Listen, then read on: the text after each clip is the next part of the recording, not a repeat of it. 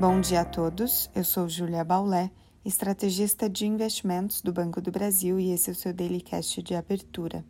Hoje é quarta-feira, dia 8 de setembro de 2021, e os mercados no exterior seguem em baixa na preocupação do impacto da Covid-19 sobre o crescimento econômico mundial.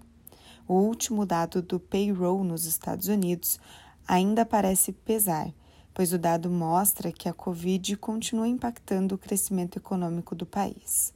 Enquanto as bolsas caem, o dólar segue mais forte entre seus principais parceiros comerciais e os juros dos treasuries também seguem em alta moderada.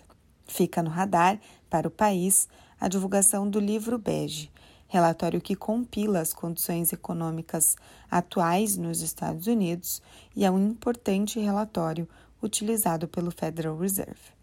Na Europa, há também cautela dos investidores que aguardam a reunião do Banco Central Europeu amanhã.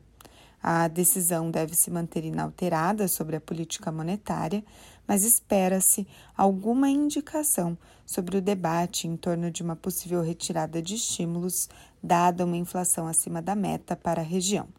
Na ponta positiva, na China saíram dados animadores da balança comercial de agosto, com uma exportação que ficou bem acima do esperado pelo mercado.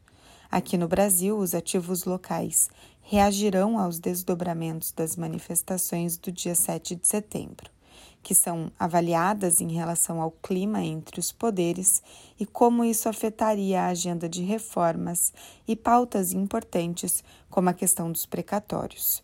Por isso, hoje o mercado local fica na expectativa das falas, por exemplo, dos presidentes do Congresso e do presidente do STF.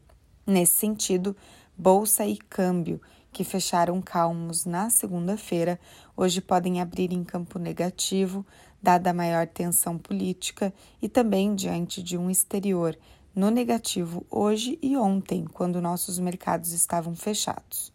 Nessa manhã, as moedas de países emergentes desvalorizam contra o dólar, que segue mais forte, com as bolsas internacionais em queda. A curva de juros, por sua vez, também olha para o cenário local, em especial nos vértices longos, e na ponta curta também aguarda a divulgação do IGPDI, que tem estimativa de desaceleração. Um bom dia a todos e até a próxima!